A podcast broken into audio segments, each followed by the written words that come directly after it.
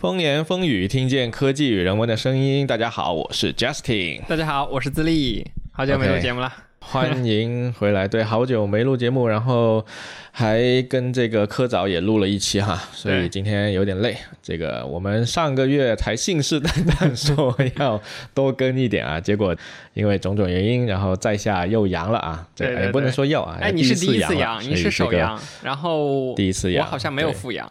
没有复阳挺好的，这个有些人复阳了之后也挺惨的，哎，阳过的同学们都知道，包括我们其实上个月还约了一期节目，但是因为阳了，所以 直接就没录。反正各种各样的事情吧，那希望还是后面能安排一下，尽量取得一个平衡啊，让我们这个更新的频率至少要完成今年 KPI 是吧？对。好，那废话不多说哈，还是来聊一下这个 WWDC 二零二三。反正昨天晚上我和自立都是从这个一点钟一路看到了三点钟啊，两个小时加量不加价，确实。然后从第一部分开始就已经就你能感受到他很有诚意的堆料，对吧？各种各种升级。然后到最后，Team 出来说 One More Thing，其实我觉得是有点尬的，你知道吧？我昨晚看这发布会的时候到 One More Thing 这里，因为它是一个录制的，所以它没有现场反应。然后哦，你还想要这种 reaction？对。对库克的那个表情和以前 Steve 在线下，就乔布斯在线下的时候的那个，对，本来。应该乔布斯如果说 one more thing 三个字，底下就应该跳起来了，就是那个什么那个表情包啊，四个宅男那个表情包的那个感觉。但是 Tim 昨天说出这句话的时候，他那个意思应该是在期待这种 reaction，但是现场是鸦雀无声哈。现场我们也不在现场，可能在录制的，忙忙着拍照，因为现场的开发者们也是在看视频。这是今年对。呃，我的意思就是那个视频本身是鸦雀无声的，所以就感觉有点尬。但是它反正发布了非常多的这个硬件哈，然后这届 W 也是非常足量，除了 iPhone 没发布之外，其他该给的都给了，还是非常不错的。啊，对对对，该留给下半年。所以我们今天。呃，反正录两期哈，然后现在有点累了哈，我们直接把重点拿出来先讲，好吧？好，今天这个 W 的重点毫无疑问是 Vision Pro，对吧？对，已经 rumor 入了好久的这个头显，这个毋庸置疑是这届 W 的重头戏，所以看下来，我觉得。它既有符合我预期的点，也有让我担忧的点。我不知道智利，你昨天看到这个产品发布了之后，你内心的想法是怎样的呢？就这个东西是给你带来很多惊喜呢？你觉得啊，未来已经来了呢？还是说内心还是有些嘀咕啊，或者是有一些其他的想法呢？我其实分两个阶段。昨天看发布会的时候呢，呃，先是被他的宣传片有所震撼，然后我就觉得，嗯，应该还不错。但最后他说明年才能拿到，我就觉得哎呀，这货在卖期货。然后呢，今天我看了钟文泽的那个试戴体验激动版视频之后，我又重燃信心，我就觉得嗯，这么厉害吗？就是要 这种激动的感觉还要放大一百倍。然后我就觉得确实是一个挺完善的，至少现在完成度挺高的一个东西吧。就是经历了这样的一个起伏的过程，因为我不是特别信任说能够把一个。未来要发布的东西，然后它的各种功能点都提前讲的这么好，那能讲这么好，你现在就发呗。嗯，你呢？你怎么觉得？你这个心路历程跟我是比较接近的，不过我还是相对来说保有谨慎和偏怀疑的态度。原因是这样的啊，首先，你像第一代 iPhone Original 就是 Original iPhone，嗯，乔布斯拿出来的时候，乔布斯拿出第一代 iPod 的时候。乔布斯拿出第一代 MacBook Air 的时候，都是一些非常令人兴奋的 moment。然后，虽然有人对比说，可能这个 Cook 他不是说不想要这个 moment，而是因为比如说这个硬件还确实不太能够做实际演示，或者是担心漏泄之类的。但是我觉得 Cook 他本身就不是一个。像乔布斯一样极富个人魅力的特别好的演说家或者是演讲家，他不是这个方向的，他不是这一挂的，对吧？之前不是读了一本书，那个《蒂姆·库克传》嘛？虽然我说写的不咋地，还是获得了一些信息，因为他自己知道他自己不是这一挂的，所以你看，就从库克掌权以来，他的发布会基本上都会把那些 VP、SVP 拉上来讲一通，对。我不知道你昨天有没有发现哈，嗯，昨天库克讲的内容尤其少，他就是一个串场的，哎，对对，就像一个主持人啊，上来 Good morning，然后就随便讲了一下。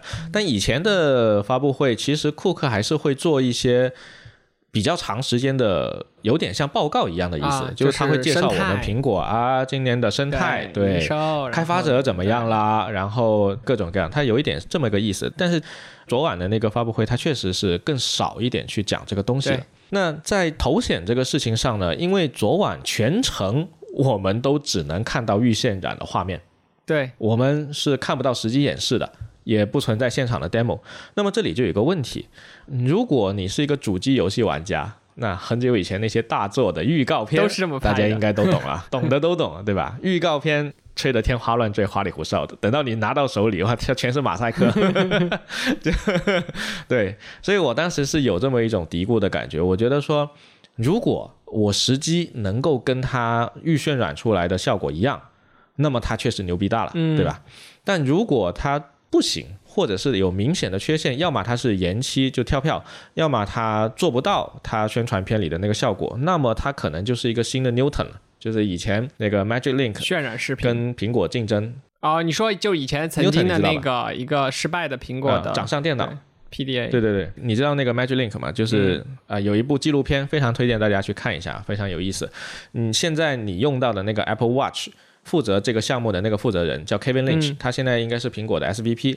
昨晚也去宣布了那个 Watch OS 十的一个更新，就那位白头发的那位小伙，他当年就在 Magic Link 这个创业公司去做那个掌上电脑，负责触屏的方向的，好像。然后后来他加入了苹果，然后就去负责做 Apple Watch 这个项目方向。嗯当年 Magic Link 这个团队从苹果拉走了一帮苹果非常牛逼的开发人员，包括 Mac 的。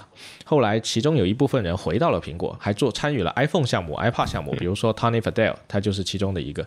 这个扯远了啊，但是有一点那么一个意味，有可能会就是失败，对吧？对，尤其我昨天晚上的发布会，我注意到一个细节，就是那个出来讲这个头显的人，他会跟你说，曾经 iPhone 是以多触点。定义了一种新的交互方式、i p a d 是什么交互方式，然后另外一个是什么交互方式？他提了一点，每一次都会有一个全新的交互方式出现。嗯，我觉得这种话由事后有人来总结你的划时代产品，说是合适的，但你自己在这个产品还要半年之后才能推出的节点来说出这句话，我感觉有那么一点立 flag 的味道。但这不就很苹果吗？就是规则的制定者，你还记得种种接口还有种种协议吗？苹果都要自己去定一个说啊，这就是我们下一代的高速传输协议，我们下一代的高速充电协议。但其实，对吧？它只是要做一个引领者。我觉得至少这次这个 Vision Pro，、它绝对引领了一种新的人机交互方式，就是所没有外设，你自己的身体的每一个你的你的手指、你的眼睛的眼动就是外设本身，嗯，肯定有申请的专利。不过它这个东西，它的这个交互方式也不是它原创的。嗯 HoloLens 在去年十月的那个版本，就是那个 HoloKit 已经是可以支持不带手柄嗯的操作方式了。但是苹果它向来擅长的东西，不是说直接给你一个这世界上从来不存在的东西，而是它能够把这些曾经存在的东西给它推到极致，嗯，做到最好。别人做不好的东西，它能做好，这个是它最擅长的一个方面。昨天让我印象很深刻的一个点，就是你刚刚说的 HoloLens，我想问一下，就是嗯之前这种通过眼动去做人机交互，就是我去看到哪个按钮，它就聚焦到哪个按钮。因为你会发现这次人机交互不一样的点在于，它并没有用头的摇摆。我之前玩的所有 VR 游戏啊，所有全部是靠 头的左右摇动、上下的幅度去聚焦那个地方，然后通过时间等待，然后去选择确认，就两个操作嘛，移动确认。而现在它的移动嗯确认变成了你看哪儿就是哪儿，哪儿就会亮起。亮起之后呢，你拿这个手这么在你的腿附近啊，手摸一下，捏一下，然后它的外置摄像头其实就识别到了，然后就把确定操作给多了。这个操作在别的嗯，这种设备上，像 MR 或者 AR 的设备上有出现过吗？因为我没有去了解。理论上 HoloLens 是可以做到，但是我也没有去使用过这个东西。然后实际上应该还没有任何一家公司能够做到像它的视频里面给我们展示的那么流畅。对，它是独立的芯片，对吧？嗯，它有两个芯片，一个是 M 二芯片负责做各种运算的，然后还有一个 R 一芯片是负责做那个传感器的实时数据处理的。它是这样，它那个眼镜里面有两块正反两块屏幕，一块是对着你自己的，就是你是戴那个头显的人，你可以看到里面的东西，对。他给我们的那个 demo 看起来好像它是个透明的，但实际上并不透明，它就是两块屏幕。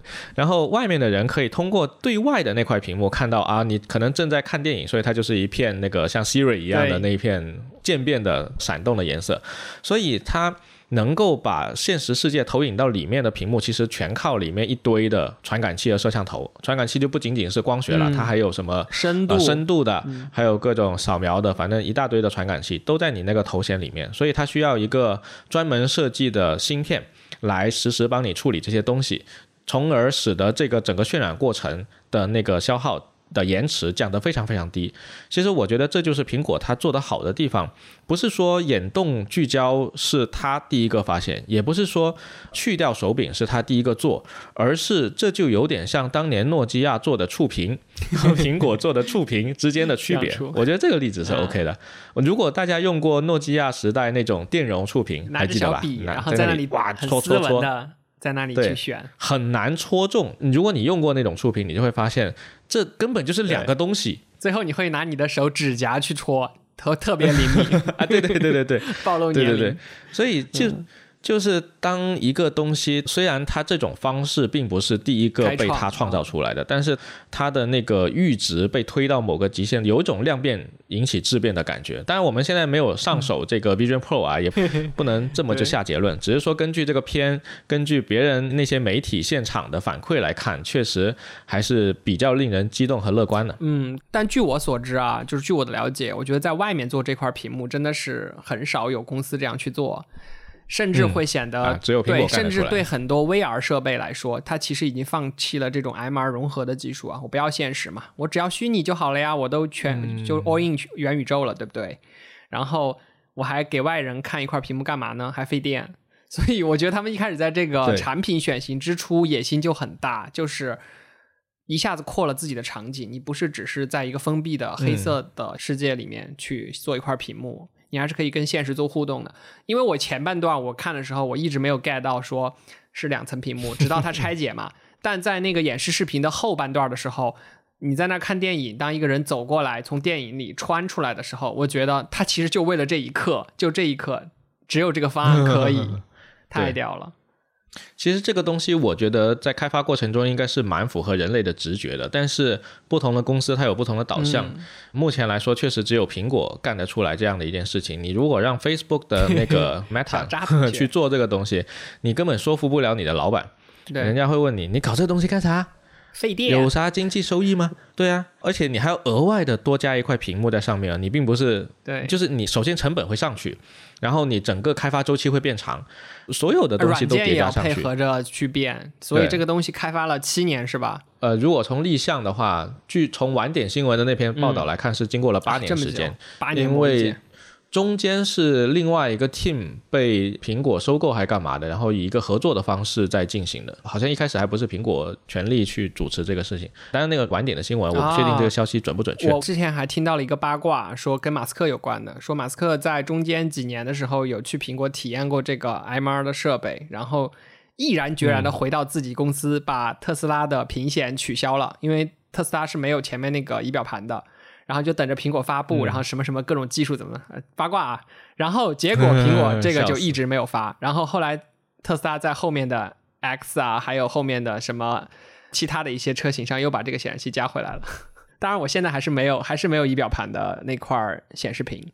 哦，OK。但是这个跟跟头显的关系是啥？啊，OK，OK，Anyway。所以其实像 Facebook 之类的这种公司，它极度讲究 ROI 的话，它是做不到这个事情的。但是反过来哈，这次苹果不是发了个期货嘛？就像智利所说的，发了个期货。那其实对于它提振股价是没有什么特别大的帮助的。我们上一次快乐星球有提到这个事情，就是苹果今年的第一季度财报是它第一次这个利润下滑，对吧？过去十年都没有。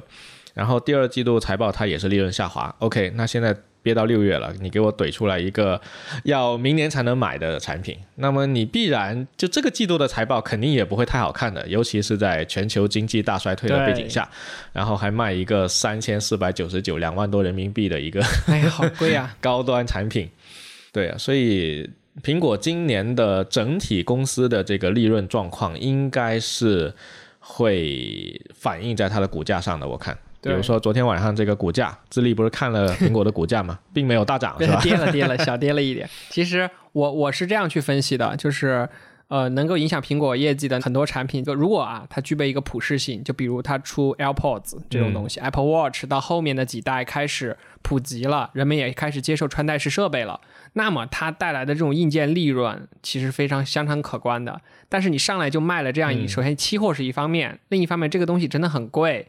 客单价很贵，那你能做到多大的一个受众群体呢？那这个生态会不会因为它本身就很贵，最后就像 VR 设备一样，对吧？VR 设备现在就不温不火嘛，其实半死不活的状态。嗯，它给财报带来的收益又有多大呢？所以怎么说，投资未来，你可能只能这样给自己洗脑。不过也不能这么说，因为它现在贵的话，昨晚那个发布的头显它叫 Vision Pro，那希望后面可能会出一个什么 Vision Mini 之类的，Vision C 可能就可以把这个价格给它降下来。比如说啊，Vision Pro 它其实带有一个充电宝。那假设我把这个充电宝 砍掉，因为它那个电源其实是个磁吸电源，我把这充电宝砍掉，然后变成一个只有电源的，插着电源，然后我把 M2 芯片砍掉，变成一个只有 M1 芯片的，我再把处理器砍掉几个，对吧？或者是我再出一些什么方式，其实是可以去把价格给降下来。我再把前面那块显示器砍掉，从 MR 变成变回 VR。我只想想要 VR，你这么说好像也不是不可以。对，Anyway，我觉得未来的话还是得看吧，因为它第一个版本出来，我们现在也都没有大规模拿到手里，所以只能靠现场的这些媒体在那里渲染。嗯，确实不太确定它未来会怎样。但我觉得可以从两个层面去看这个事情，除了说 ROI 这件事情，在苹果可能。过去这么多年啊，其实 Facebook 也面临着它不 all in Meta 之后，这个整个投资人不看好，所以它也面临一些财务上的压力嘛。但是苹果过去这些年其实几乎是不会有这个财务上的压力的，所以它其实给予了团队一些空间。嗯，就是你可以去给我多加一块屏幕是对着外面的，然后老板也认可，也不会说在意你花这么多人力物力去专门搞这种好像看上去对 ROI 没什么用处的东西。这种其实在上升期的大公司是比较容易出现的，但是后面如果在整个经济衰退的大背景下，苹果还能不能坚持这一套？啊，我相信应该是可以的。它是一个比较独特的公司，但是这个在其他公司来说就很难复制了。比如说 Facebook 啊，再点名一下 Facebook。哎呀，Facebook 被财报牵着走，没有办法的。啊，因为 Facebook 的风格一直就是这样的。它以前在内部要做一个 feature 的话，都得先上一个 A/B test，哪个对我的核心指标好，我就上哪个，就纯数据驱动。是可以在它内部去做这些事情的，所以一早那个 Instagram 被收购过去的时候，他们创始人很不喜欢这种方式，然后整天要去跟扎克伯格开会，试图去说服他，我不需要做这种事情，我也能怎么怎么地，但最后还不是一样要屈服于营收，对，做成抖音，这个是离不开的资本主义道路，哎，对。那说回这个头显啊，其实硬件上我们已经发现，它目前是在解决了非常非常多头显的痛点，比如说我们戴 VR 头显容易晕。对吧？其实是延迟，东西看不清导致的。对对，刷新率不够，然后这个清晰度不够高等等这些，其实它已经通过堆硬件的方式直接给你解决掉了。从中文哲的那个体验视频来看，我们他说是完全不晕，然后非常清晰，各种体验都接近真实。你要知道，你内部的那块屏幕是在。直接把现实世界里面摄像头拍到的东西直接给到你眼睛里面去的，所以它是一个实时渲染的和传输的过程。这个过程对于芯片的要求就极高了，然后对于整个处理的要求也极高，然后延迟要求非常非常低。昨天好像听到一个数字说它可以在低于一百二十毫秒，好像多少毫秒内对。啊不，一百二十赫兹的刷新率，但是它是低于多少毫秒内就可以把所有这些数据都给你处理完，好像是因为那颗芯片，不知道是 M 二还是 R 一，反正几乎给你做到了无延迟。那实际上你看到的世界看上去像现实世界，实际上是个假的现实世界。重新投了一遍的，这个对我就很重要了，因为本人有三 D 眩晕症啊，买了我的世界却不能够玩我的世界的 PC 版啊，只能玩手机版，玩一会儿也晕，有点惨。那我就需要这种增强的虚拟现实，就更逼真，我就不会有这个耳朵里的这个微听神经跟现实的这个世界的一个不同步导致的这个眩晕。对我感觉你应该用这颗新的头显应该会好一些，因为我之前玩过一些非常不怎样的头显，就是比如说玩飞行器模拟器的游戏的时候，我往左转或往右转，它要等很久才能够，就是你能感知到它比你慢，你知道吧？我靠，然后你整个人瞬间就晕了。这个是硬件上的，就是硬件上这个头显目前应该已经是做到了，你不能说它。怎么样？但是应该是可以承认，它就是业界把堆料堆到很足的，并且它的 M2 芯片和 R1 芯片是其他人做不到。嗯，并且它还有另外一个更牛逼的，就是软硬件结合。目前全世界好像也只有苹果才能够做到软硬件结合这么好，并且还拥有这么丰富的软件生态。啊、我们昨天看到的这个发布会里面，以及今天透露的一些信息，发布会其实上午是一个 keynote，下午是一个 platform state of union，就是会跟你讲一些我们现在各个平台推出了多少的新的 API，然后你们这些开发者啊可以来用这些 API，然后怎么用，它会有个简单的 demo，、嗯、就是在下午的那一场。那基本上呢，已经是告诉我们，整个在 Vision Pro 上面的这个 OS 叫做 Vision OS 这个操作系统，我们去开发的时候呢，是可以沿用原来我们这些已经在 iPhone 和 Mac 上面比较熟练的开发的这些技术和框架，嗯、大家可以用熟悉的框架去开发一个在 Vision OS 里面能够用到的平面的图像。嗯对，当然它提供了一个新的挑战啊，就是刚才智利说这个 Swift UI 是对的哈，就是我们未来应该都会被强制使用 Swift UI 在 Vision OS 上面去做一些新的东西，但是 UI Kit 是可以用的，因为什么呢？嵌套吗？不是，就是嗯软件层面的话，你想一想，它有一个演示场景是说我可以把我的办公桌上面仿出来一堆的窗口，然后去做各种各样的事情，嗯那么它就需要一些优秀的 App 去跑在。它的这些窗口里面，对吧？对那么这就分为两个部分，一种是你把 Mac 上的东西直接投屏上去，那么依赖的其实还是你的 Mac 本身，而不是它的头显的处理能力，因为你跑的东西都在你 Mac 上。看 demo 是这样的，嗯、但另一方面呢，你的头显应该要具备有自己的软件生态，所以它这一套呢还是基于 iPhone。之前的那一套东西沿用过来，那么也就是说，当你买了这个头显之后，你的头显的商店不是一片空白，也不是只有十个、二十个，而是几乎所有的 iPhone App 都可以直接在这个上面使用，所以它就需要去兼容 UI Kit。嗯，就你可能只需要做少量的适配，就能够在这个上面很好的跑起来了。而且你这样说的话，那个它发期货也有另外一个合理的点了，就是现在的这个原生软件生态还不够嘛。那我先把 SDK 放出去，先把 Beta、把 Xcode 都给你放出去，然后让各家厂商过来做做这种原生的 App，然后到时候选一些精品，说不定再出几个爆款，然后就能拉动它的这个发售的时候的销售，嗯、因为它到时候发售的时候肯定要有这种杀手级的 App 应用，才能让大众所接受啊。如果你只是干说你的硬件有多强，那具体没有使用场景，用户还是 get 不到的。肯定的，肯定的。所以苹果其实一般会提早去做这件事情，他们其实已经联系了好些这个比较大的厂商去给他们开发一些这个 demo app 了，然后已经是写在了这个苹果的 newsroom，大家可以上这个苹果官网去看，嗯、包括一个 DJ 的打碟的 app，之前拿过 ADA 奖项的。然后 SDK 的话是这个月它就会在官网放出来，大家就可以去下载了，然后去试试看它里面都有哪些东西。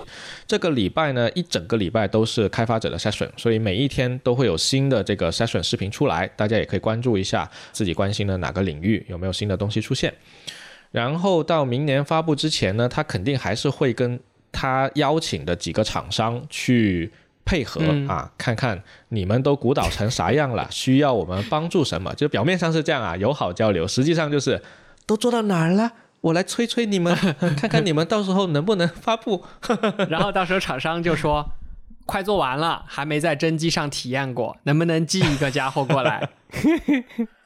他们应该会寄工程机，啊我猜的啊。工程机就是嗯长得跟你现在就原渲染出来的那个正式样品完全不一样的，一般会包个壳什么的。如果有些合作厂商要发新机，一般是那还这样。挺酷的。哎，那如果开发者在 Vision OS 上去做开发，有可能会出现这种状况，就是他到发售上架为止，还没有自己在真机体验过一回，但却完成了所有开发，有可能吗？陷入沉思是什么鬼？思考一下，就跟 Apple Watch 的那个 App 是一样的，就是一个开发者还没有拿到一代的 Apple Watch，却已经拿到了 SDK，然后开始做开发，然后在模拟器里面不停的模拟。但这个不一样的点是，这是 3D 的哎。理论上是否可行啊？嗯假设一切顺利，没有遇到真机和模拟器之间的差异的话，应该可以。从理论上来说可行，但是你只要项目足够复杂就不行。最后发现真机有一些接口，模拟器模拟不出来。我就这么说吧，你如果这是这个 Vision OS 的 App 的项目啊，你打开只有一句话叫 Hello，并且它是不动的，OK，那你在模拟器里面模拟完它是可以上的。但是如果你在里面干了一些比较特别的事情，比如说你不通过真机试一试，啊确实很有可能会出问题。尤其是你编一个模拟器的版本，其实你出来的代码和你在真机跑的代码，它是两套不同的代码。但现在我们已经用 M 一 M 二芯片了啊，嗯，其实它整个编出来的代码会更接近，但是它也并不是完全一致的。尤其是你可能需要依赖到这个啊、Vision OS 的部分能力啊，它确实模拟器和能力之间是有差距的，所以这个还不好说。嗯，对，至少它没有办法模拟外面那块屏幕看到现实的，比如钟文泽不是说那个 Hello 飞上一只蝴蝶飞到你的手上嘛，你手在哪儿就在哪儿，那我模拟器没法调试这个呀。我只有一个电脑的前置摄像头，怎么去模拟眼镜看到我的手，并且把蝴蝶放到手上的这个场景呢？确实，呃，理论上是可以的，就是它不会通过摄像头来捕捉这个信息，而是可以给你一些假的 手那，个假手，理论上可以这样做。一个那个对，究极手。但是我们现在还没有这个模拟器出现，所以还不知道它到底要怎么去做这个模拟，而且这个可能也不是重点哈。我估计下来大家可能鼓捣鼓捣，然后就等真机了，努力赚 钱。等到明年。对，但其实明年买这个真机还挺困难的，因为啊首先它只在美国发售。然后中国可能要等到明年底才有正式发售渠道。那肯定不能然后呢，现在苹果生产这个东西呢，产能上不去，因为它可能出不来那么多生产线。然后你看它整个还挺复杂的，很要复杂产那个袋子啊，看然后复杂镜片，量产是个对挑，战。还有显示器，对，量产是个挑战，所以它可能我们第一批，首先你要度过的第一个难关就是千军万马独木桥，能不能抢到第一批？OK，你非常幸运，你抢到了。你有没有一个美国能收货的地址？OK，你有了。第三个部分，如果你近视，你还得跑去美国配镜片，这时候我就想，我们有没有在美国的听众？赶紧求助。但是最后配镜片这一步实在不行。今天我们跟科早聊的时候，啊那个答案说他玩那个 VR 头显，然后他不想戴眼镜，他就得戴隐形眼镜。我之前都没有想过还能这样操作，真的是，我之前真的都是在那儿挑了半天，他有配的那个镜子，那个 Quest Two，啊，对对对，然后挑半天找一个还不是很好，而且我发现一旦你戴了镜片，那个像素点就能被你看出来了，就它对哎屏幕的清晰度是有影响的。对对对，但是现在来说呢，苹果这个镜片是出奇的高清哈，所以从大家的反馈来说，应该还是挺积极的。所以硬件层面，它能够做到至少是体验上的一流，地表最强，这句话应该没有问题。软件层面，它又有自己的整体的所有的生态。所以从这两个一结合，好像还挺不错。不过今天我们也聊到一个话题啊，游戏。因为始终来说，你买个头显不玩游戏，好像总有那么点奇怪哈，好像游戏才是这里面非常重要的生产力，除了那个人类更底层的那个生产力之外，更更底层的啊。那啊确对实，你看，先插一个题外话，这次 macOS 上不就跟重磅更新了一个游戏模式嘛？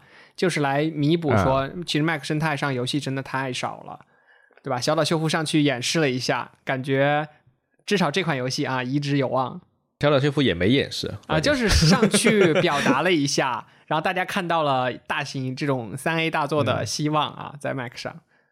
嗯，我觉得苹果是有在这个 Mac 的游戏生态这个方向上去努力的，虽然这个努力时间挺长，然后效果也挺缓慢，但是是可见的。比如说去年那个《生化危机：村庄》，嗯，它出了之后，我第一时间就去下了玩了。我的 Mac 是 M1 Max，已经是比较好的芯片了，除了 Ultra 之外，它就最厉害了，烫的离谱。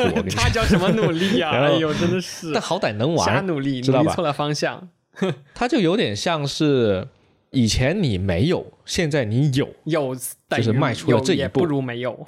我觉得这种发烫的真的不能容忍。对，但是好歹能玩，就是那个《生化危机》是能玩。能玩的话，其实它里面做了很多技术的优化，比如说它的渲染分辨率其实没那么高，啊比如说可能你期待它是一个 4K 的分辨率，但它实际上只有一个 1080P，然后给你超分，超到了 4K，哎呦，但它可能是。比如用了一些补帧的技术，其实你别说这个这个技术有多牛逼，其实 Switch 上面也在用这个技术啊。我就这样说，我们现塞尔达这种对吧？被主机拖累的游戏大作，哎，没错，但是可以看得到，它是有在希望往游戏生态这个方向努力的。尤其今年还宣布了一些这个比较主流的主机游戏要在 Mac 平台上面登录了，包括这个流浪猫那个 Stray，嗯，就是在流浪的猫，然后你控制这个猫，你是以猫的视角啊去寻找解谜的流，浪猫，对，嗯。然后还有那个啥，小岛秀夫站台说这个《死亡搁浅》啊，吟唱了一番，最后出来还是个冷饭哈，就是这个小岛秀夫的这个《死亡搁浅》的导剪版。嗯，这个导剪版你可以理解为有点像加了 DLC 的一个扩充包啊，就是一个威力加强版之类的，啊就是其实也就是个老游戏了。死亡搁浅都已经是二零一九年 PS 四这个主机时代的最末端的一款游戏了，所以如果你说 M 二的机能要向这个看齐的话，确实是好过没有，但是还嗯并不是当前次世代的性能。好，那我们扯回来到 Vision Pro 上的游戏的话，因为确实它没有怎么去演示那种非常好的游戏，我怀疑是跟性能有关，就是不是续航的性能，就是它那芯片的性能，嗯，或者说它的那种操作方式就没有办法玩很复杂的游戏。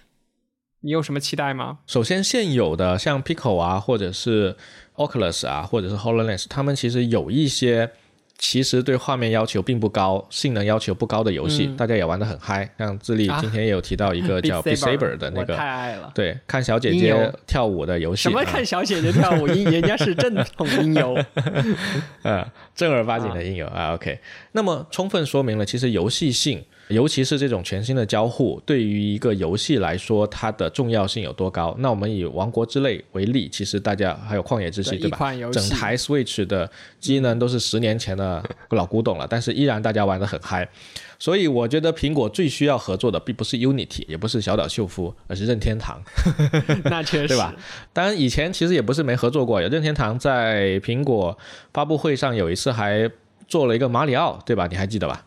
啊，我忘了哪哪一年了赛，车马里奥赛车那个 Metal，马里奥赛车还是不是赛车就是也是那个马里奥他跳做了一款马里奥 IP 的，对，后来就没声音了。然后 Pokemon 就是那个宝可梦，在 iPhone 上面曾经有火过一阵子，但是它是基于 LBS 的一个玩法，所以才因为那个才火的。嗯我觉得如果任天堂能跟苹果合作的话，那这个头衔是大有可为的，因为并不是说性能不好你就做不出好游戏，最终还是得看你的这个平台有多大，然后大家愿意在这个平台上下多大的苦功去做。你看《旷野之息》这次的开发团队好像已经到了六七百人了。那你投入这么大的资源，他就为了自家的一款游戏嘛，然后自家的为了自家平台嘛的游戏机，那你苹果到底能给出什么样的东西呢？对吧？对我在你这里下苦功，你能给到我什么东西呢？这个还是有待后面考证。好的，那关 Vision Pro 我们也就已经讲了这么多了，哇，嗯，讲的有点快啊。OK，那下一趴接下来我们来对聊一下，昨天还是发布了非常多有意思的、诚意满满的各种硬件啊软件哈。啊，对，那我们就首先这种比较重点的，或者说我们比较感兴趣的一些点吧，因为真的东西太多了。对东西挺多的。首先呃，是如果不感兴趣，我们就快速过一下，好吧？嗯好，OK，首先是这个 Tim，他作为一个主持人上场了之后，没多久就把麦克风交给了 John。John 是谁呢？是他们的这个苹果的硬件 SVP 哈，上来解释了一通，发布了一个 MacBook Air。其实我一直觉得 MacBook Air 是苹果非常良心的一款产品。为什么呢？本人当年买的第一款 MacBook 就是 MacBook Air 的盖中盖版本啊，七千块钱人民币。这里我要疯狂加一，这也是我的第一台 MacBook，就是一倍屏的那个 MacBook Air。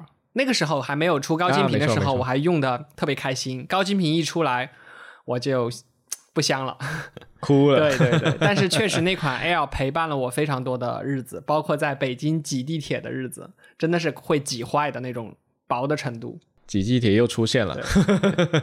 但这次的 MacBook Air 呢，带来了一个 M2 芯片的升级，啊然后带来了一些其他的小升级，也不是特别牛逼。但是关键它的价格并不贵，我记得它这次的价格依然是大概七千块钱起，所以是非常良心的、啊加加。这么多年了，还是七千块钱起。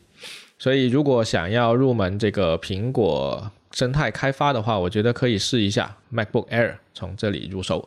啊，接下来是发布了另外一款这个 Pro 系列的产品 Mac Studio。我一开始看到 Mac Studio 介绍了那么多 Mac 是 M2 Pro、Mac M2 Ultra，又是 M2 Ultra，就是跟上一次那个发 Ultra 的时候一样，把两块 M2 Max 给它合到一起。简单粗暴。然后那这个统一内存粗暴的升级到了一百九十二 GB。一百九十二 GB 啊，已经比很多人的硬盘都大了，确实挺离谱的。然后暴力出奇迹吧，然后我当时觉得你 Mac Studio 都搞这么离谱了，那是不是没必要发 Mac Pro 了？结果发结果就给我搞了一个 Mac Pro 升级，Mac Pro 依然是搭载了这个 M2 Ultra，反正非常的离谱，然后价格也非常美丽啊！我今天去官网把所有的价格啊、嗯选配拉满了，Mac Pro 那个削皮器的那一款、啊，拉满了之后，你猜一下价格是多少？三万五三万五，啊，低了，六万六万了吗？到六万了吗？再给你一次机会七万五，啊啊！你你还是太保守了。啊大能苹果，如果你在官网把选配拉满，拉满的话是八万七千七百人民币。搞到一台怪兽机 是不器是很离谱啊回来做深度学习。对啊，而且我记得它这台是能支持那种外置显卡的，这还不算你去买四零九零钛的钱你这，是要你这是要去挖矿吗？嗯，非常离谱。所以这是 Mac 系列的更新。但是好消息呢是，今天这个 Newsroom 也发了新闻了，就是说苹果从英特尔迁移到 Apple Silicon 的这个过程已经正式宣告圆满结束了啊，非常的棒。对，叫去 inter internet 去英特尔化，太残忍啊，了，迁移迁移，哎，别别去英特尔化没有了，真的 这有点没有了。鞭尸。今年今这次还是拿出来鞭尸了一下了，在讲那个 MacBook Air 的时候，他都不跟自己比了，对对，我直接疯狂。鞭尸英特尔。但明年他应该就没得比了，明年就只能自己跟自己比了。嗯，但好的还是挺好的。然后两年前我们刚看到 M1 芯片发布的时候，我们当时其实一开始内心是疑惑的，就是觉得你这可能是一个过渡产品，可能也没那么强，对吧？可能还是得打磨个几年。发现决没想到真的很决决心真的很大，对对对，软件生态一起很强的改。对，两个叠加到一起，很牛逼。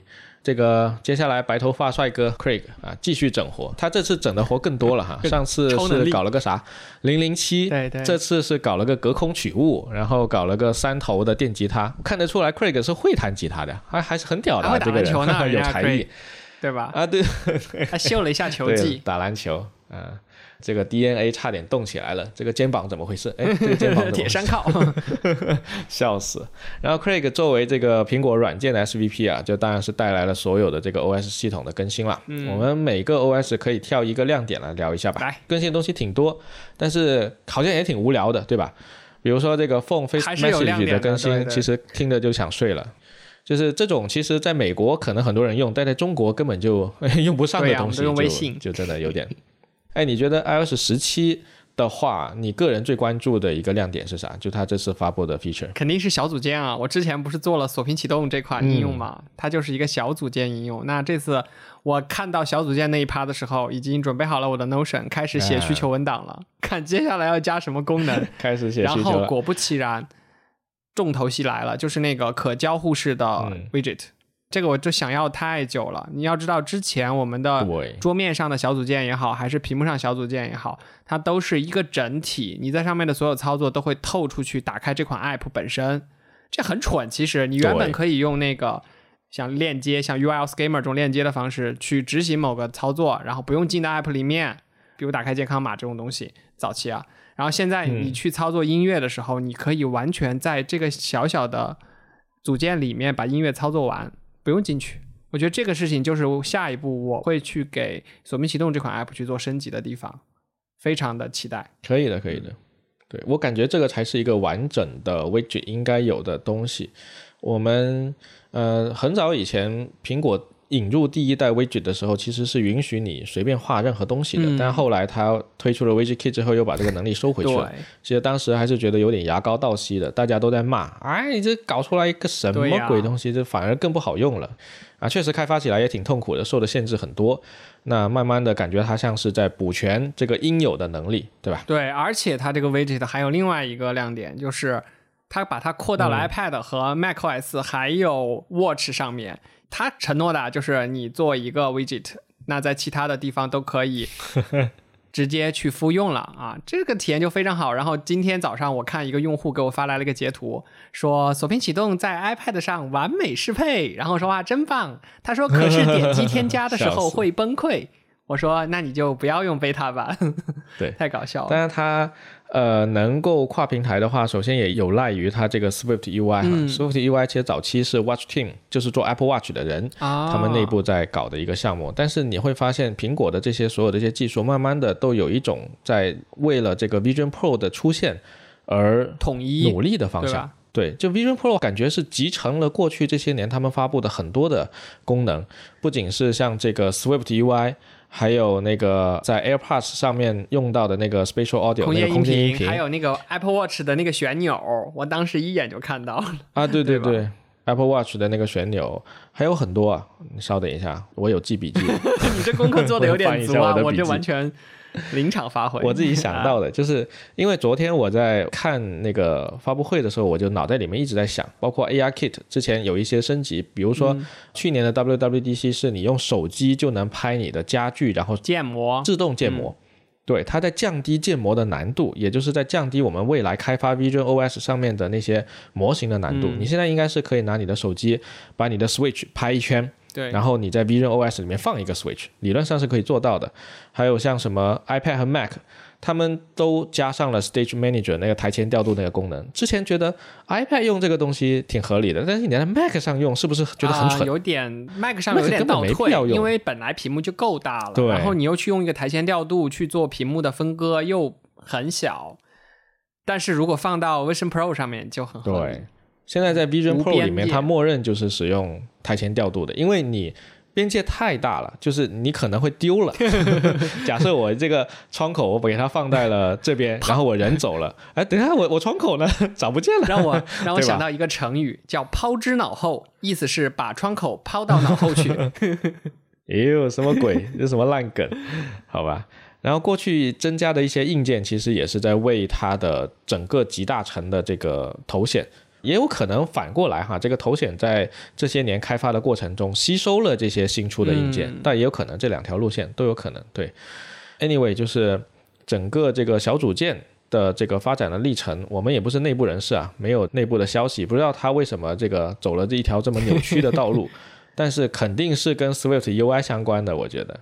哎，你要说到扭曲的道路，那昨天还有一个大家其实都很感兴趣的，叫 Standby 这样一个功能，就是当你把手机横过来之后，它会变成一块儿用于显示的屏幕，可以显示一些什么时钟啊、日期啊之类的东西。然后我当时的第一感受就是，这不就是灵动岛的放大版吗？然后我就说，那灵动岛呢？然后结果昨天的发布会对灵动岛只字未提、啊，这就是非常。灵异的一件事情了，灵动岛才发多久啊？你就不更新不迭代了？那是不是下一代 iPhone 就是全面屏手机呢？就灵动岛就是一个像嗯 Touch Bar 一样的失败的产品呢？我现在持这个态度。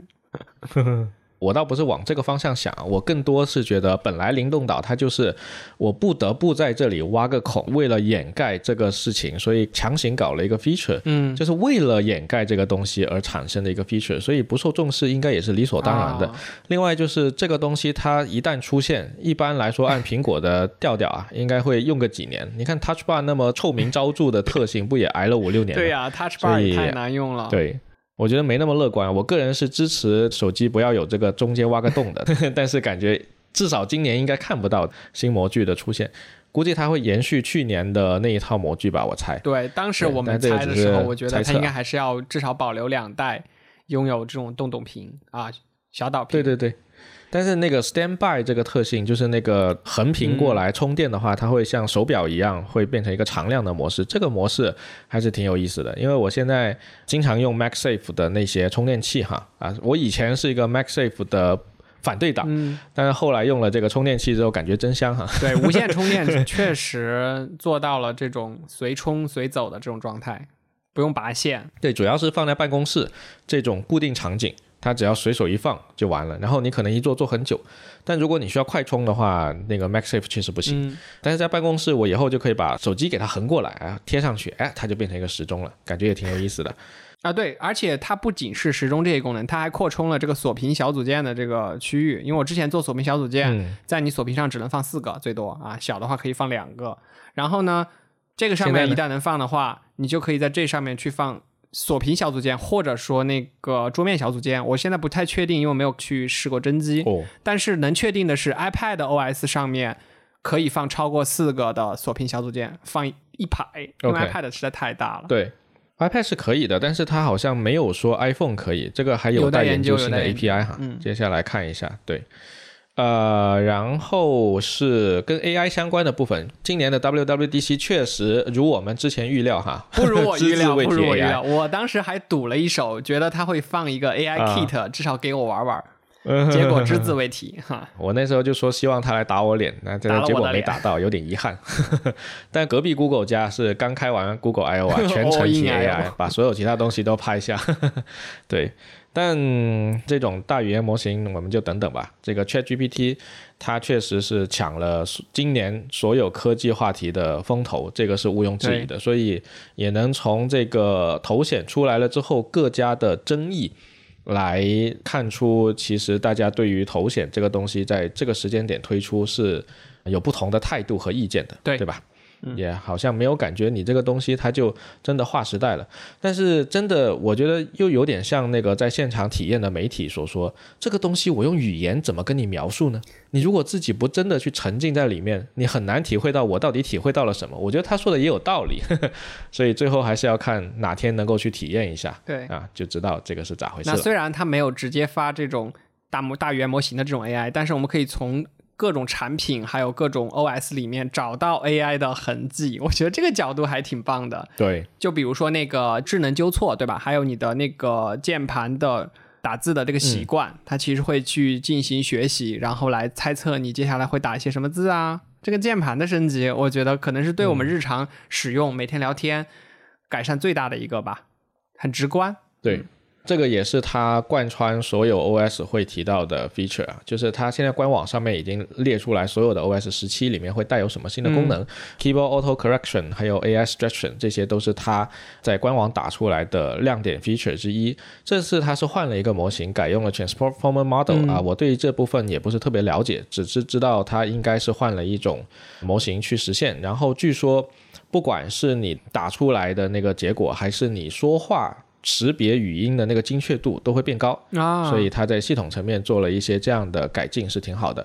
所以它这个功能呢，其实就有那么一点像前段时间 ChatGPT 火了之后，所有人都集成一个 AI 在自家 App 是有点像的，但是 iOS 它更多是在输入系统层面去集成了这个东西，它的影响力其实会更大，因为它能够应用到。他家的所有 App 里面去，这个我们可以回头升级完了这个 beta 版之后再去测试一下。当然了，按照苹果的惯例，都是英文会做得更好一些啊，其他的语言呵呵 就往后啊这个啊期待期待往后再看，往后再看。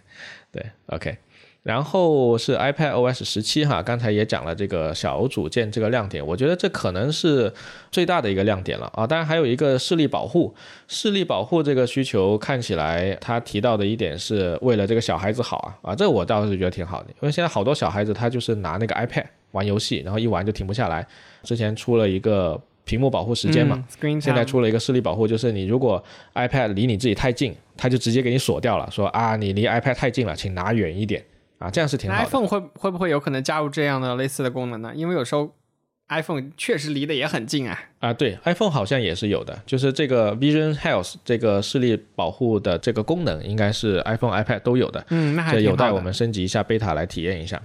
我今天本来想升级，但是今天一整天下来太忙了，好多事情都没搞定，所以本来升级了一台 iPhone，我到现在都还没打开。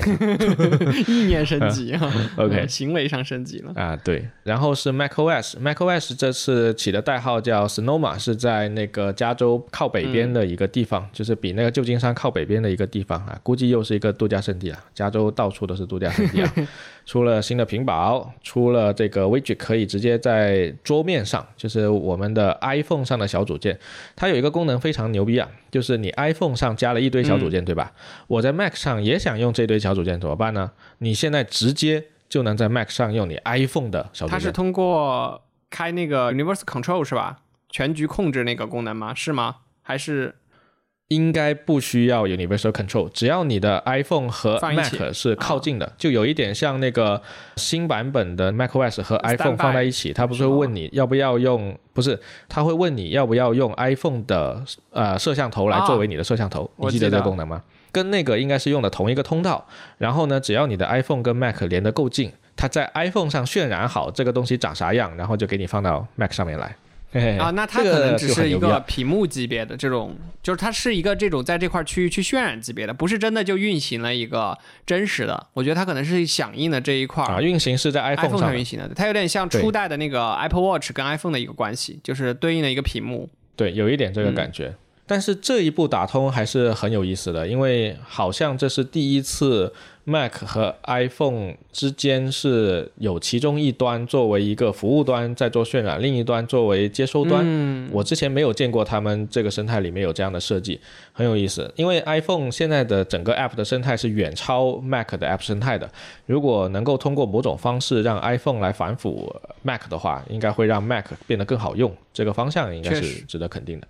同时还有另一个方面，我们除了游戏之外，他还提到一个 Web App，就是跟 Chrome 一样，支持你用网页的技术去实现一个 Web App，然后它可以保存下来，添加一个变成一个 Dock。对，但是它的亮点是可以放在 Dock 上，之前是不可以的，它现在变成了一个 Safari 的一个特性嘛。不过这样的事情在 iPhone 上其实一直都有，对吧？从第一代这个 iPhone 你就可以把这个书签保存到桌面，对。所以能产生多大的影响呢？这个也不好说啊。WatchOS 倒是 Kevin Lynch 带来了一个比较大的更新啊。我发现 Kevin Lynch 就是那个做 Apple Watch 的那个以前在 Magic Link 的那个人，他这次好像沧桑了好多啊，整个头发白了很多，然后看起来也有点胖。我发现 Tim Cook 也胖了好多，很奇怪哈。所以 Apple Watch 并不能来健身。你这样反向证明这个太坏了，就跟健身环没有办法健身一样。之前 Tim 来中国的时候，就根据那些报道，你拍的照片就已经能看出 Tim 其实他的体型是稍微有一点变胖了，比之前要稍微胖一点。这是好像越来越胖了，也不知道为啥。然后 Kevin 看上去真的好沧桑啊，但是他还是跟以往一样非常冷静，就非常冷静地介绍了这个 WatchOS 十的这些新特性。基本上最大的更新在于它提高了开发者的交互自由度。就以前很多的这些交互不能做啊，现在可以做了。那么期待一下未来在这个手表上能不能有更多开发者去发挥他的创意吧。对，我记得前一段时间不是我玩了一款手表上的 app 吗？摸那个麻将，哒哒哒哒哒哒在那震，然后问你这是九万还是二条，类似的。什么玩意儿？很火的这个 app，当时在榜首待着呢，比那个空气投篮还要高。我只知道敲木鱼 比较火，敲木鱼那 那个 watch 上是转佛珠啊，是另一个敲木鱼就在手机上敲。对对对，转佛珠，OK。太逗了。tvOS。啊，因为 tvOS 其实没有特别大的升级，它就是把原来的那个 Control Center 给改过来，就像 Mac 一样，会在右上角那个菜单可以去做你各种各样的设置了。作为一个 Apple TV 的用户啊，其实我都不怎么 太用这些乱七八糟的东西。我每次以前我是有那个 TV Plus 的订阅的，所以我会看一看电视剧。然后 TV Plus 的话，它会送一个 Fitness，就是你可以跟着那个电视剧里的人跳操，你知道这个功能？什么玩意儿？然后。但我已经很久不看电视剧了，我也从来不跟他们跳操。你这跟刘畊宏 跳操、跳《本草纲目》有区别吗？哎，啊，有点像，有点像。其实我觉得这个方向对我来说是没什么用了，毕竟我每天都去健身房，所以这个就意义不大。但是毕竟还是有一些升级，挺 OK 的。主要是中国用户使用 Apple TV 的门槛会相对高一些，你作为一个纯中国用户，登录纯中国账号，在纯中国境内使用。那跟你买个小米有啥区别？我就小米，服记者啊，对对对，那小米应该还挺好用的。对，使用的话还是需要折腾，所以这是 tvOS 带来了一些小小的升级。好像有一个什么手机跟 TV 之间可以做那个 Siri Control 的啊，但好像有点鸡肋。反正我换了那个新的遥控器之后，我觉得还挺好用的。我基本上不会再用手机去操作我的 Apple TV 了，啊除了要打字的时候。伪需求伪需求。然后是 Apple Parts，Apple Parts 这是升级了一个那个 Adaptive Audio，、啊就是自适应降噪功能。你走在路上，就是那些噪音，它会帮你过滤掉。有人跟你讲话，你就直接可以就穿透讲话。模式嘛你可以发现这个技术它也对降噪的穿透模式。都要。你会发现这个技术也是用在了那个头显上。我们发现类似这样的技术，很多家都做，索尼也做，嗯然后它的那个降噪头显，还有 BOSS 也做，但是其他家它做的就是没有办法跟苹果一样的体验一样好。索尼我有一个索尼的耳机，头戴式耳机，它有一个功能，你走路的时候它自动变成通透模式。然后它的检测总是慢半拍，你知道吧？啊，就一放 就是我一站起来给你的那个切换感很强烈，就不是很自然。对，而且关键是它的通透模式极其不通透啊，所以让我觉得很郁闷。然后我后来就把这个功能关了，就不用那。苹果这个做的还挺聪明的。然后我记得之前我一直吐槽的点，好像现在也没有了，就是 AirPods。之前我、啊它连设备，你一个 iPhone 一个 Mac 打开的时候，就是想连谁它就连另一台，简直就是一个 魔潘多拉魔盒一样，你都不知道会连到谁。但现在我好像再没遇到过这种情况，就是我基本上想连谁，它就会自动在那边问我是要连我吗，或者直接就连上了。这个应该是也是在后面有嗯你应该是换了 AirPods Pro 吧？啊，对，所以是这个原因导致的吗啊？？Pro 它是有升级的，哦我记得 Pro 不知道是加了 U1 芯片没有，嗯反正是有一些相应的升级，以及它那个蓝牙通道是留了一个什么新的特性。啊就是它有余量可以去同时连多台设备，然后自己决定要连哪一台。我我不太记得是不是这个实现方式了。反正现在这个体验真的但反正是有升级的，就不再会出现那种尴尬的。但我觉得有一个点很好啊，这次升级有一个点很好，就是在 Apple Music 里面，比如说啊，坐我的车，那手机肯定连的是我的手机，啊连的我的 Apple 啊 CarPlay，、对对吧？啊，你用特斯拉你没有这个烦恼哈 对，Apple CarPlay，但是坐在我车里的其他人想听他自己的歌啊，那这个时候就有问题了，那只能拿我的手机解锁，找到我的歌，然后再去污染我的歌单，对吧？原来原来你是在这里介意啊，在我车上就是连我的蓝牙，污染我的蓝牙。对，这说的真的是别人连我的蓝牙不行，因为它连了我的蓝牙，我的那个 CarPlay 就没了。哦，所以这个是 CarPlay 的一个问题。它这次升级了一个功能，就 Share Play in the car，其他人跟你一起 Share Play，然后你就用其他人的呃手机去播其他人的歌。那那个 Share Play 是需要 Apple Music 吗？还是说其他家的音乐平台也可以用 Share Play 是个接口？理论上 Share Play 的那个框架应该会开放出来，啊但是目前它 demo 的就只有 Apple Music，所以我们并不知道第三方能不能用。这个接下来可以留意一下相关的筛选。哦可以邀请人到我的车上去试一试。对对对，好的，那么以上就是 WWDC 二零二三的全部内容了。今年其实总的来说，我个人感觉还是比较的意料之中，但是又超出预期。嗯 One More Thing 很棒意，料之中就是 rumors 已经撸太多了，这个撸了好几年的 rumors，今年才才应对，所以大家早有预期了。但是超出预期是它确实做的挺不错啊，有苹果的质量，只有苹果干得出来的事情，它做了还是挺好的。你觉得今年的 WWDC 跟我们过去这几年，尤其我们做 WWDC 的节目，应该做了得有个三四年吧，对吧？对，相比较过去几年，好像经常听到一句话，就是 WWDC 都看睡着了，是吧？对，听到最多的就是没啥可买的，就 WWDC 没啥可买的，因为它本来就是一个开发者的春晚啊，它也没有那么多款。但现在哦，今年的这个不同的点就是。看看我自己的荷包，觉得还是应该在努力赚钱，在明年春天的时候能够拿出足够的钱买上一台，买上一台 这个就已经知足了。对，啊，那确实，那确实，所以今年的 Vision Pro 确实是吸引了所有人的这个目光啊啊！对于 WWDC 的这一件事情来说，当然与此同时，它也需要以一个还没有交付的实物纯期货去跟现在正在疯狂迭代、掀起 AI 浪潮的 ChatGPT 去对着刚，所以接下来这一年或者半年会发生什么，这个还很难说。